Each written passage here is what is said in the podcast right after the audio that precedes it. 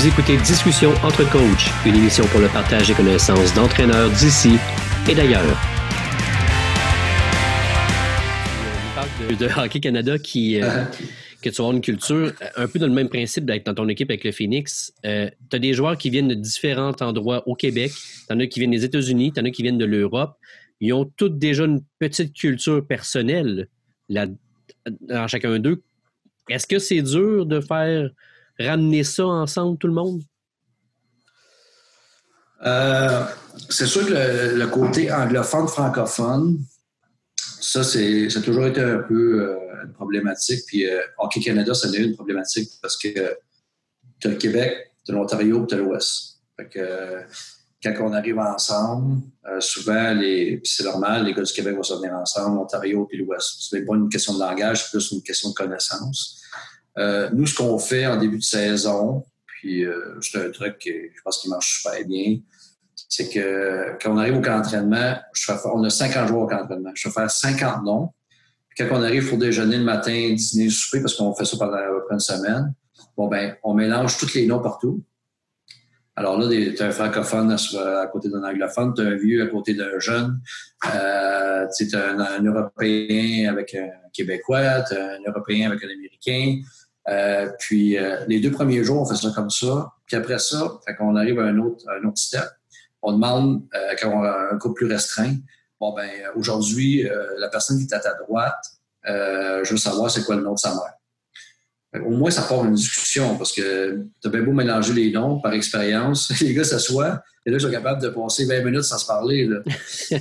on essaie d'amener des jeux comme ça pour que les gars ils se prennent pas au sérieux puis que euh, quand ils ont fini le, déjeuner, il vient de voir l'assistant coach, puis il dit euh, Moi, je vais demander euh, à André, sa mère, c'est Marie. Bon, parfait. Puis là, les gars, un à la suite de l'autre, c'est un peu comique. Puis après ça, on demande s'ils ont des frères et des sœurs. Puis on, on, build un petit peu là-dessus.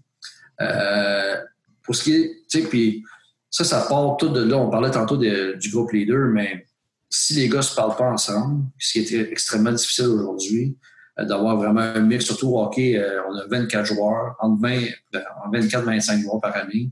Alors, avoir un bon mix ensemble de, de euh, langues différentes, cultures différentes, faut mettre vraiment beaucoup de temps, puis ça se fait. mais aussitôt qu'il y a un relâchement, c'est sûr qu'on arrive, mettons, au restaurant sur la route pendant l'année. Je suis obligé de faire un rappel. je veux pas tous les Anglais ensemble. Mixez-vous ensemble, sinon je vais recommencer, je vais remettre mes noms sur la table, les boys. Là, ils savent. Fait que là, ils arrivent, des fois, on va arriver au restaurant. Bon, ben, les anglophones, ils savent s'y envoient deux un côté de l'autre, ben, ils vont aller s'asseoir avec des francophones un peu plus loin. Alors, je pense que c'est aussi, encore une fois, c'est de l'enseignement puis c'est d'être constant parce que si je laisse aller, c'est sûr que les anglophones vont être ensemble, les deux Européens vont être ensemble, puis les Québécois vont être ensemble. Alors, si on veut bâtir une culture d'équipe, il faut faire justement des ajustements en début de saison euh, rapidement, amener justement les, euh, l'équipe à, se mixer ensemble. Euh, une chose que je n'ai pas parlé tantôt, c'est qu'au camp d'entraînement, ce que je fais qui est, très utile aussi pour se connaître un peu plus, c'est que avec le ICDC, une fois que mon équipe est faite, après ça, on a encore deux semaines avant que la saison commence. Je sépare mon équipe en, quatre groupes. Alors, tu l'équipe attitude, l'équipe caractère, l'équipe discipline, l'équipe commitment. Ben, moi, je les pige, tu sais. Fait que euh, je, les pige, mais moi-même. j'ai des, des, Européens avec des Québécois, puis des anglophones, puis tu sais. déjà là, pendant deux semaines, on fait des team building deux fois par jour. Aussi niaiseux que roche, papier, ciseaux, c'est des compétitions une fois avant la pratique, puis une compétition après la pratique. Fait que là, il, se monte un genre de, de compétition déjà entre, entre les joueurs, puis euh, les gars prennent ça au sérieux. Là, plein, plein de jeux qu'on a montés pour l'équipe. Ça dure une vingtaine de minutes. des fois, ça peut servir d'activation avant la pratique. Et puis, euh, euh, ça, c'est bien fun. Ça, ça, ça a vraiment, quand on a amené ça, on le fait toutes les années. Ça, ça a amené notre équipe à un autre niveau, ce que les, euh, les joueurs, déjà au début de saison, ont commencé à se parler. Puis, on, fait des team building parce qu'ils ont besoin de communiquer ensemble. Alors, ça, déjà, ça, ça part la roue là, pour pour tout le monde on soit sur la même page. Je me souviens plus si ça fait un an, deux ans ou trois ans, mais tu as eu une saison où tu as eu énormément de blessures. Euh, trois, quatre ans peut-être. Puis je sais que tu as eu beaucoup de joueurs qui sont venus euh, dans l'équipe qui, qui allaient passer peut-être un match ou deux selon les règles que vous aviez en vigueur. Est-ce que c'était le même principe que tu essayais de, de, faire rapidement avec eux pour qu'ils embarquent pour le match ou deux matchs qui allaient être là dans la culture?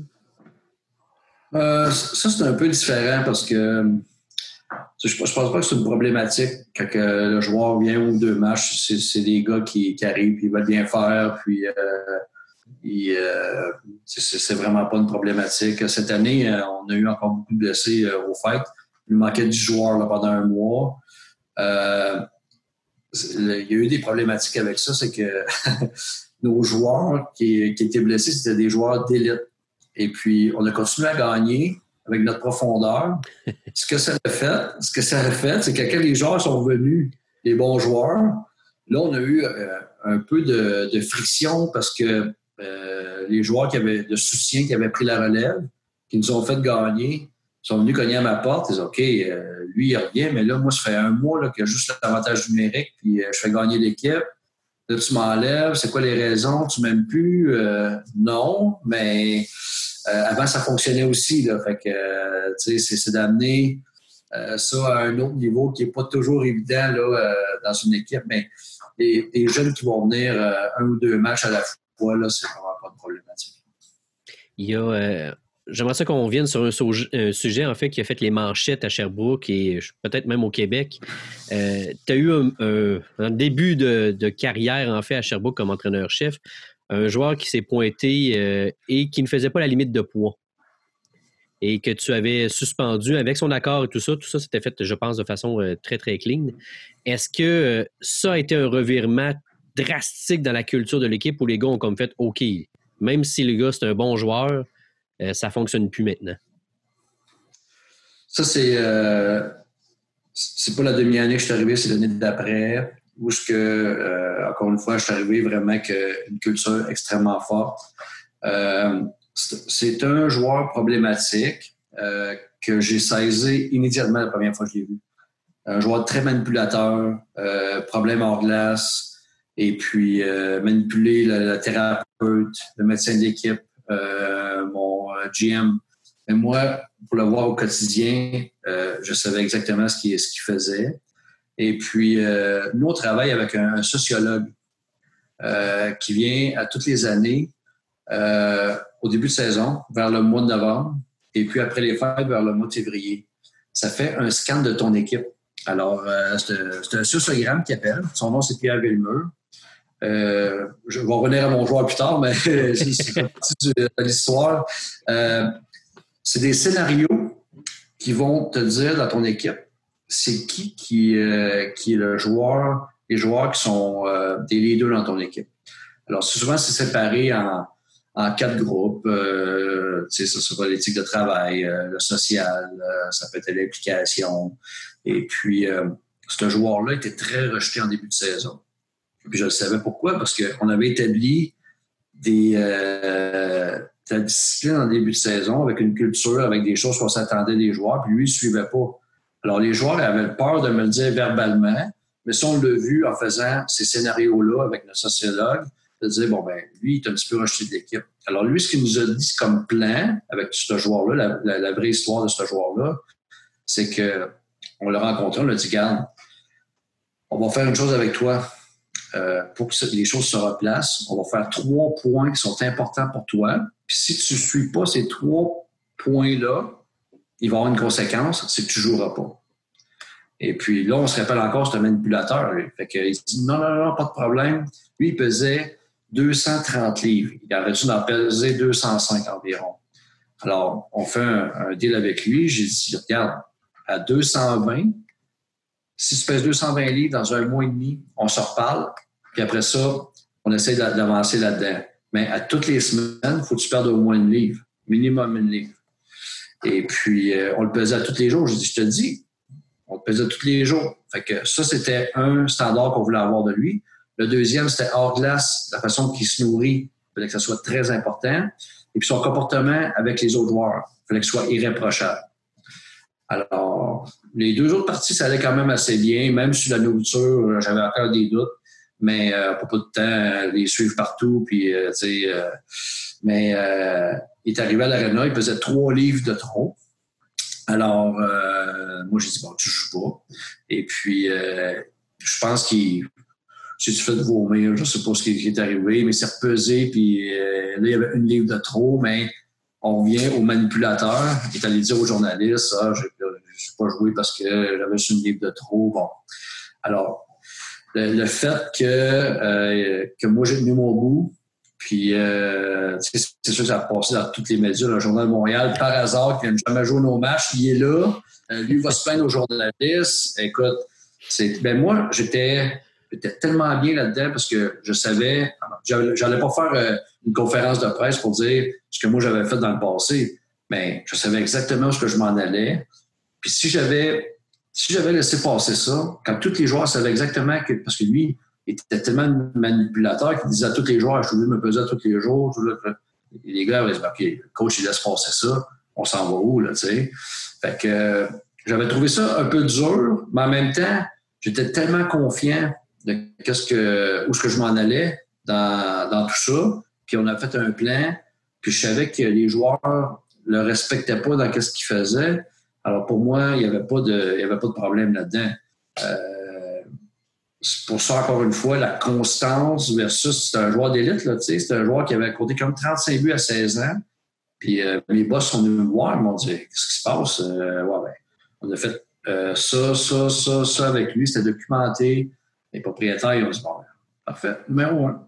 Et puis, il a demandé d'être échangé, on l'a échangé, mais il a fait encore trois autres équipes parce que le problème, il, il persiste. Ces personnes-là, là, c'est très, très difficile à ce qui change. S'il n'embarque pas dans ce que tu veux faire, euh, je pense que faut, faut oublier le projet. Là. Je veux faut que lui, euh, peut-être aller voir un entraîneur qui va peut-être être plus euh, facile d'approche avec des, trucs comme ça. Pour moi, ma philosophie, c'est, vraiment pas ça. Alors, pour moi, c'était, pas possible de le garder. Alors, on l'a simplement échangé, puis euh, au bout de la ligne, j'ai eu raison, mais il n'y a personne qui l'a dit. Mais euh, quand as fait l'autre joueur, a fait trois autres équipes, je pense qu'ils se sont rendus compte que euh, le problème, c'était pas vraiment moi, mais c'était plutôt le joueur. Puis encore une fois, c'est pas tout le temps la. je n'ai pas voulu à la personne parce que je sais que le problème était plus vers les parents ou l'entourage. On essaie de faire ce qu'on peut. C'est quand même des jeunes de 16 ans, 20 ans, c'est des adolescents. On les encadre, on fait ce qu'on peut à un moment donné, si euh, la famille et les choses comme ça alentour, euh, l'entourage ne suit pas, c'est extrêmement difficile. Alors, je pense qu'à un moment donné, il faut prendre des décisions, même si c'est des joueurs d'élite, il faut tourner la page, sinon, en tant que culture d'équipe, tu n'avances pas. Est-ce que tu penses que c'est un moment tournant de cette culture-là, que c'est les gens ont dit, ben mon Dieu, euh, il tient ses promesses, il dit qu'est-ce qu'il qu'est-ce qu'il va faire. Euh, faut suivre. Ça, a un petit peu, ouais, ça a un petit peu je dirais, il y a peut-être un quart de l'équipe que lui avait un petit peu manipulé, qui avait peut-être mis un peu de son bord. Euh, mais je pense qu'avec les euh, euh, l'année qui continuait, puis la façon qu'on a fait les choses, ça n'a pas été un effet majeur contre moi. Mais je pense que avec les années qui, sont venues après, il y a des joueurs qui étaient eux autres, qui voulaient gagner, qui avaient une bonne attitude, pour eux autres, ils ont réussi à tasser les autres, puis euh, c'est fait euh, machinalement que bon, le coach, l'organisation n'y est pas qu'il a pas. C'est comme ça que ça marche, puis ça a bien passé. Un peu le même principe. Présentement, un joueur qui rentrerait au Phoenix de Sherbrooke et qui cadre un petit peu moins avec la culture, il arrive quoi? Euh, l'année passée, là, euh, au, euh, au fight, on a, on a amené des joueurs. On a amené trois nouveaux joueurs pour, après les échanges. Puis, il y a un joueur qui était peut-être un peu plus problématique, mais j'avais aucune inquiétude parce que notre groupe les deux, puis notre culture d'équipe est tellement forte qu'il n'y a pas le choix de suivre. Et puis, il y avait un petit, un petit très, très talentueux mais un problème d'éthique de travail dans les entraînements. Puis on, le savait, je m'étais informé. Mais pour moi, ça ne me dérangeait pas du tout parce que je savais que dans les entraînements, notre intensité est tellement élevée à tous les jours que s'ils ne suivaient pas, les gars, ils allaient le dire. Ça a pris deux pratiques. Ils viennent me voir, des vétérans, me dire Là, il se passe quoi avec euh, Joe Blue ben, Je les vois, ils se disent euh, Prenez ça de vos mains. Je dis Gênez-vous pas pour y dire. Pratique d'après, ils n'ont même pas dit. Ils ont juste commencé pas mal plus physique dessus, euh, monter l'intensité qu'il allait contre lui. Après ça, je n'ai pas entendu parler. Euh, lui a monté son intensité des entraînements. Euh, c'est un gars qui se préparait bien, il suivait les autres. C'est pour ça que des fois, euh, bon, je te dis pas que a des problèmes au, au hockey hors glace ou que ce soit au volleyball si tout est à sa brosse. Là, c'est un autre, un autre problème. Mais je savais qu'un comportement hors glace était très bien. Que si tu amènes quelqu'un qui a un petit problème d'éthique de travail ou de discipline, avec un groupe fort, qui est respecté, qui veulent gagner, euh, qui respectent la culture d'équipe, t'as pas le choix d'embarquer. Sinon, euh, il va, je pense qu'à un moment donné, il va, il venir cogner à ta porte. Regarde, moi, je peux pas venir, vivre ici. Là, c'est, c'est vraiment pas la, façon que moi, travailler tous les jours, ça fait pas mon affaire. Fait qu'ils vont partir quasiment deux autres mêmes. On dit, regarde, euh, moi, je vais aller m'amuser euh, dans le local parce que là, cette intensité-là, je suis pas capable de faire.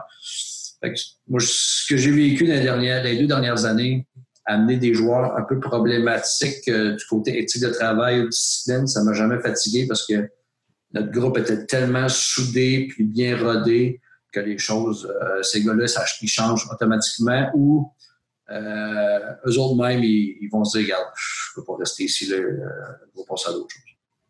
Tu disais, en fait, tu nous as parlé un peu de ta carrière, toi comme joueur, 17 ans chez les professionnels. Euh, combien d'entraîneurs t'ont marqué dans, dans le coaching, puis t'as pris un peu, comme tu disais tantôt, le 10% que tu vas chercher un peu partout, qui t'ont mm. aidé à bâtir cette culture-là comme joueur et maintenant comme entraîneur? Eh boy, j'ai eu euh, toutes sortes de coachs en Europe. Euh, c'est, une expérience. L'expérience nord-américaine au hockey, je l'ai vécu un petit peu aux États-Unis. Et puis après ça, je suis parti en Europe longtemps. c'est complètement un changement là, drastique de culture, euh, premièrement de culture de, joueurs en, nous autres. Euh, j'ai vécu en Italie, en Suisse, en Allemagne, en Autriche. C'est chaque pays est différent, mais comme coach, j'ai eu des Russes, j'ai eu des Allemands, euh, j'ai eu des Canadiens, j'ai eu des Italiens. Chaque, je pense que ça revient un petit peu vraiment à ce qu'on disait, c'est quoi ta personnalité? Puis des fois aussi, c'est sûr que tu prends un coach russe, c'est sûr que si t'es pas capable de faire crier après, euh, l'année va être longue, mais c'est dans la personnalité. Fait que ça, quand tu comprends ça au départ, tu dis, bon, ben, lui, la façon de motiver ses gars puis d'avoir l'intensité des entraînements, c'est de lever le ton, c'est de crier un peu plus. Ça ne peut pas dire que c'est une mauvaise personne. C'est un gars que la, personne réagit puis est, dans, le, dans le vestiaire puis elle jase comme si c'était ton père ou ton frère. Tu dis, bon, ben, lui, c'est capable de faire la, part des choses. Lui, à l'entraînement, c'est pas acceptable, mais sa façon de réagir, c'est de lever le ton. Il y en a d'autres, ça va dire, ils vont le prendre après la pratique, ils vont dire, là, là, OK, t'es pas assez intense aujourd'hui. Fait chacun a sa façon de travailler, mais ce qui m'a le plus impressionné comme coach en Europe, c'est un Allemand. Il a coaché l'équipe nationale allemande pendant des années, des années. Son nom, c'est Hans Zach, puis son, euh, surnom, c'était le volcan. Je te dire, là. Et puis, c'est. Tu sais, on parle en, coach, là, des fois, puis euh, on, s'échange des tactiques de jeu, puis des, euh, des, vidéos. Puis lui, on avait un système vidéo de 20 000 dans la chambre. On ne l'a jamais utilisé. On avait, on avait des stratégies défensives, qu'on, la plus défensive plate qu'on n'a jamais vu hockey. Mais il y avait, puis on n'avait pas de stratégie tant que ça. Il y avait beaucoup de liberté. Un avantage numérique qui mettait euh, les cinq joueurs, arrangez-vous entre vous autres, puis cinq autres joueurs de l'autre côté, arrangez-vous vous autres les entraînements. Moi, j'en revenais pas. J'étais sur le J'ai dit comment que ce gars-là, il a pu coacher tant d'années l'équipe nationale? On jouait à Cologne. C'était une des plus grosses, des équipes les plus riches en Europe. Et puis, il coachait là depuis quatre ans. J'en revenais pas. Mais il y avait un sentiment d'appartenance familiale très fort. Tous les samedis matins, là, nos enfants étaient obligés de venir à l'arena. Parce que lui, on s'entraînait sur la glace, lui qui était sur le banc, il parlait aux enfants. Moi, j'en revenais pas. Et puis, lui, il voulait qu'on avait une grande piscine à, l'entraînement. Les enfants se baignaient en piscine. Mais ce que j'ai retenu, j'étais souvent frustré parce qu'on n'avait pas de stratégie, mais on gagnait tout le temps. On gagnait, on a fini tout le temps dans les quatre premiers de la Ligue. On est allé deux fois en finale. Puis je me demandais comment qu'on fait? Puis on, se valorisait beaucoup comme joueur. On se disait, on est donc bien bon, on n'a aucune stratégie, puis on gagne. Mais lui, il y a une chose qui était très importante, c'était l'effort dans les entraînements. Et puis, même si les entraînements, c'était très ordinaire, il y avait toujours les mêmes pratiques. Le mardi, c'était toujours la même pratique. Le mercredi, c'était toujours la même pratique. Le jeudi, c'était toujours la même chose. C'était redondant comme euh, ça se peut pas, mais l'intensité était importante pour lui. Puis la discipline était tellement importante. Tu ne pouvais pas jouer avec une paire de culottes qui était légèrement déchirée. Le joueur, il allait dire, là, le coach, Hans, il allait voir le joueur, il disait, hey, tes culottes sont déchirées, il faut que tu échanges. Alors, non, je suis bien dedans. Tu n'échanges pas, tu ne joues pas. Les joueurs ne comprenaient pas ça. Mais moi, j'ai compris après, quand j'ai commencé à coacher, où ce qu'il voulait aller là-dedans, lui. Lui, il disait que ça, c'est pas acceptable. Fait que tout le monde un peu, c'est, tu sais, la base est, à 100% sûre, tu dis, bon, ben lui, ça, c'est pas acceptable. Ben, les gars, là, il y a une genre de culture qui, s'intègre automatiquement. Ça, ça m'a vraiment impressionné de ce gars-là. Mais ça, je l'ai comme vécu ou réalisé après que ben, ben, c'est pas toujours la stratégie qui est importante pour amener ton club à un autre niveau puis que les gars soient bien ensemble.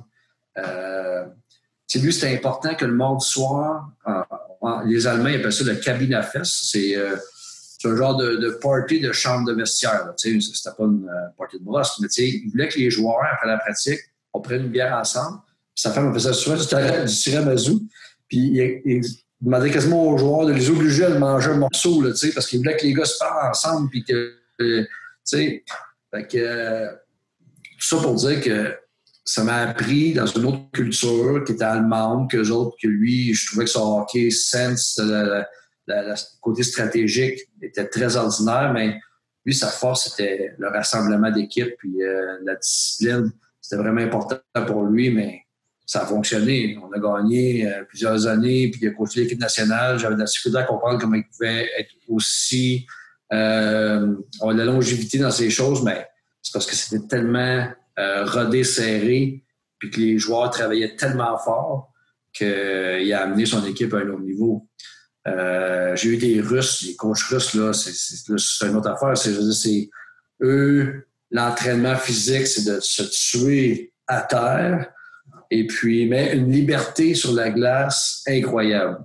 Euh, mais la discipline physique hors glace, c'était tellement important pour eux, s'entraîner, de dire j'arrivais à la maison, soit à ma femme, je ne je passerai jamais l'année, c'est impossible, tu sais.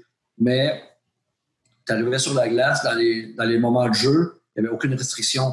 Tu voulais faire des, des moves avec, euh, avec, la rondelle, puis tu te la faisais enlever, tu revenais pas au bain, il criait pas après toi, mais tu avais de la misère à lever euh, deux dumbbells de 80 livres, il criait après toi, puis il était en train de te cracher dessus, mais tu sais, tout le monde amène une un truc différent. Puis au bout, euh, si tout le monde embarque là-dedans puis est capable de comprendre ça, c'est qu'est-ce qui fait que l'équipe vient souder puis la culture de l'équipe est, serrée.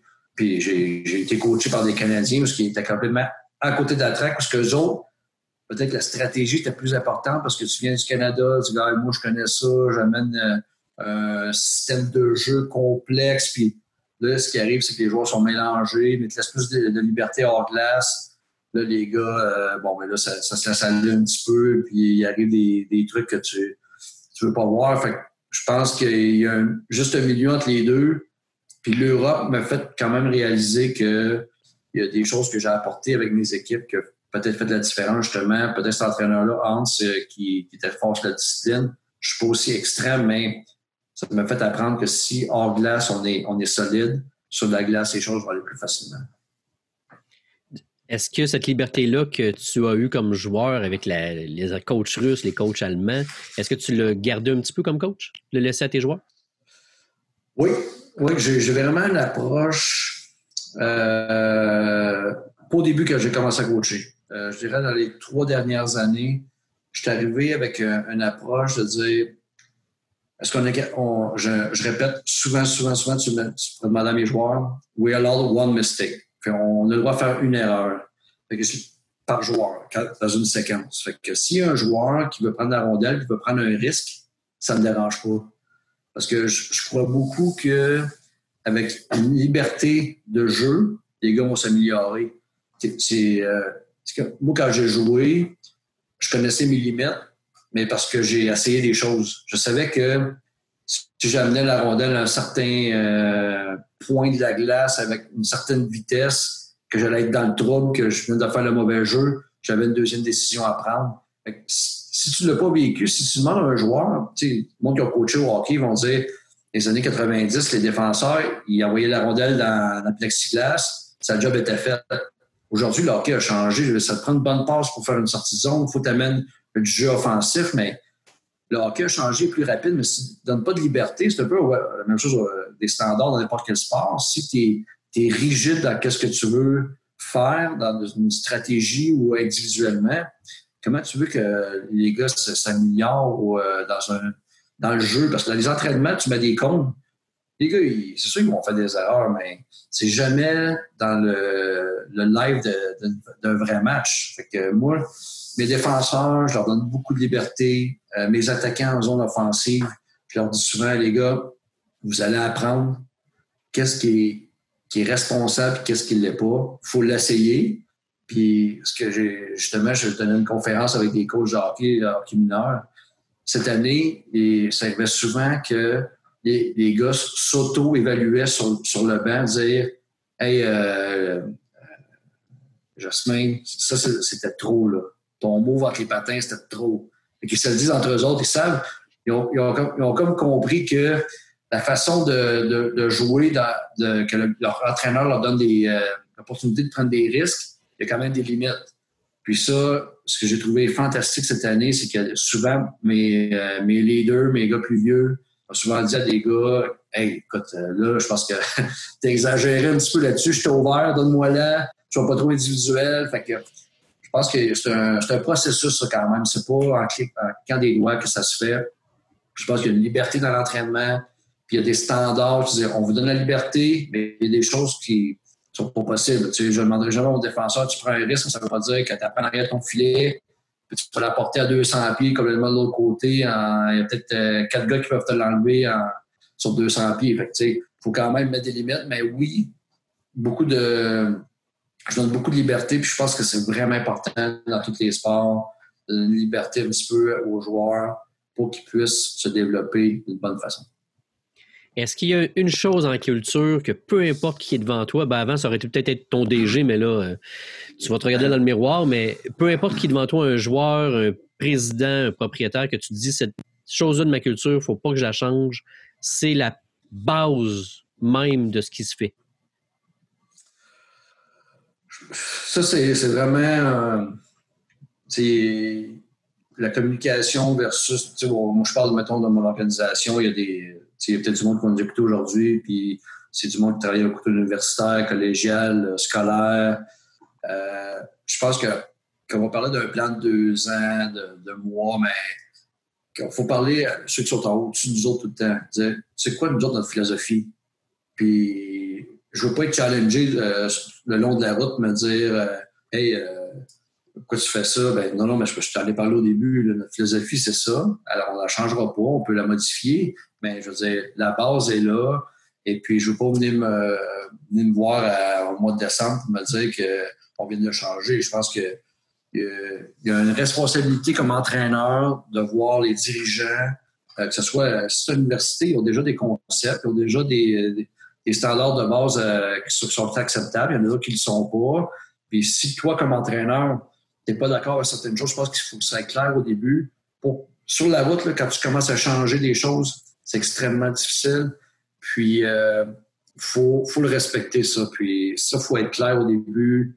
Peut-être des choses que j'ai pas tout à fait faites euh, au début de ma carrière, c'est de vraiment être transparent avec l'organisation que tu travailles de dire, bon, mes valeurs, puis ma philosophie, c'est ça. Euh, je suis prêt à embarquer dans, certaines philosophies de, l'organisation. Mais quand ça descend plus bas, qu'on a une relation 7 jours sur 7 avec des individus, c'est pas pareil comme quelqu'un qui, euh, qui, qui, est là euh, une fois par semaine, qui voit des choses que toi, tu vois tous les jours. je pense que côté organisationnel, c'était vraiment important au départ de mettre les choses euh, claires, que moi, c'est la façon que avec vous autres, puis après ça, ça va bien aller. Vraiment des bonnes leçons à apprendre. En fait, peu importe le niveau qu'on coach, euh, euh, la transparence, des fois, ça nous fait peur parce qu'on a l'impression qu'on qu'on va perdre un peu notre pouvoir comme entraîneur. Hein. Il y a souvent du power trip un peu dans ce qu'on fait parce qu'on contrôle un groupe, mais c'est important, je pense, comme tu dis, d'être transparent avec les gens en haut, puis même avec les joueurs, comme ben, je pense que tu l'es très transparent avec tes joueurs aussi. Mm. Euh, en terminant, euh, euh, ah, excuse-moi. Ben, c'est, une chose que je faisais pas au début. C'est peut-être plus une meilleure communication avec mes gars. souvent, on parle de, changer des choses, mais c'est souvent les, jeunes qui vont faire changer la façon de, de, voir les choses, puis de dialoguer avec eux autres. Euh, je dis souvent des, euh, des, entraîneurs qui sont au hockey mineur, qui ont mon âge, une quarantaine d'années, qui me disent souvent euh, Ah, mais dans moi, dans mon temps, c'était comme ça. Est-ce que tu veux critiquer ou discuter? Je dis souvent ça au coach hockey mineur. Tu critiques parce que dans le temps, c'est un coup de pied dans le cul, puis un coup de fouette, puis aujourd'hui, je m'excuse, mais les jeunes, ils veulent être entendus, ils veulent parler, puis ils veulent prendre des décisions si on peut se battre tous les jours avec les jeunes que tu travailles, moi, je pense qu'on n'est pas à bonne place. Puis ça, ça part, ça part de l'organisation qu'on discute, mais aussi les jeunes, ils ont le droit de parole. C'est pas parce que moi, j'ai joué des années, ça fait longtemps que je coach, ça veut pas dire que j'ai toujours raison. Puis si les jeunes y arrivent avec des points, de dire Hey coach, nous, là, sur l'avantage numérique, on aimerait ça faire ça comme ça. Ben, c'est une méchante bonne idée, boys. On va l'entraîner si ça marche, good, puis on va le faire. Puis souvent, ils sont tellement, parce que ça vient de leur bouche, ça vient de leur idée, ils vont mettre le temps, puis ils vont mettre, ils vont s'assurer que ça fonctionne. Dans la culture d'équipe, ce que j'ai remarqué aussi, c'est que des fois, c'est important de leur donner la liberté là-dedans. On arrive avec des points, mais leur donner la liberté de dire, euh, moi, là, on aimerait ça comme équipe, de se donner des objectifs personnels, chacun entre nous autres, puis les écrire. On a fait ça dans le passé. On a fait ça sur une grande feuille. Ils ont fermé la porte. Ils sont tous mis ensemble. Ils ont mis 10 objectifs dans leur année. On a mis ça au propre. On a plastifié ça. On a mis ça sur le mur. C'est resté toute l'année dans la chambre sur le mur. Puis ça, c'est des choses qui sont... Ça avance à des années-lumière ta culture d'équipe quand il des joueurs qui prennent la responsabilité de ce côté-là. Ça, c'est tellement le fun. Quand tu es coach, tu vois ça, c'est gratifiant. En terminant, tu nous as expliqué que tu lisais beaucoup, tu as, lu, euh, tu as regardé beaucoup de, choses sur Internet. As-tu un ou deux livres ou un podcast ou peu importe des choses que tu veux nous euh, transmettre qui peuvent nous aider? Ben, comme livre, Culture Code de Daniel Coyle, ça, là, j'ai lu à peu près trois, quatre fois. Ça, c'est. Dans le sport, il y a beaucoup de personnes qui l'ont lu. C'est des recherches qui ont été faites sur des équipes, sur des entreprises, euh, des entreprises, ils ont, séparé l'entreprise en deux, ils ont augmenté le salaire d'une certaine partie, mais ils ont augmenté les, euh, le niveau social d'une autre partie d'entreprise. Ils font la différence. Qu'est-ce qui peut amener ton équipe euh, de travail ou en business à un autre niveau? Ils l'ont fait dans le volleyball, dans ce soccer au Brésil. C'est vraiment, vraiment intéressant. quand tu lis ce livre-là, ça, ça donne vraiment des bons trucs. Et puis, Legacy des All Blacks, ça, c'est vraiment bon aussi, la culture d'équipe, c'est excellent. Puis, euh, quelque chose que j'ai vu avec Hockey Canada, c'est Coaching Better Every Season, c'est Wade Gilbert. Lui, il a travaillé avec UCLA euh, aux États-Unis au basket, avec Coach Whedon, je me rappelle bien. Puis, euh, j'ai pas tout lu son livre, j'ai pas le temps encore, mais je l'ai eu en, conférence à, deux reprises. Très, très intéressant sur euh, justement la, la communication avec euh, les gars, avec les joueurs. Euh, puis euh, le coach de basket à UCLA, il, a, il, a, il, a, changé tous les termes de chaque discussion, de stratégie. Il a amené des mots différents. J'ai vraiment trouvé ça extraordinaire. Fait que Wade Gilbert, il y a beaucoup de choses aussi sur YouTube de Wade Gilbert. Il est vraiment, vraiment intéressant. C'est un gars posé qui a travaillé avec des équipes partout en Europe en Autriche, euh, en, Australie. Alors, c'est vraiment important de, de, c'était vraiment intéressant.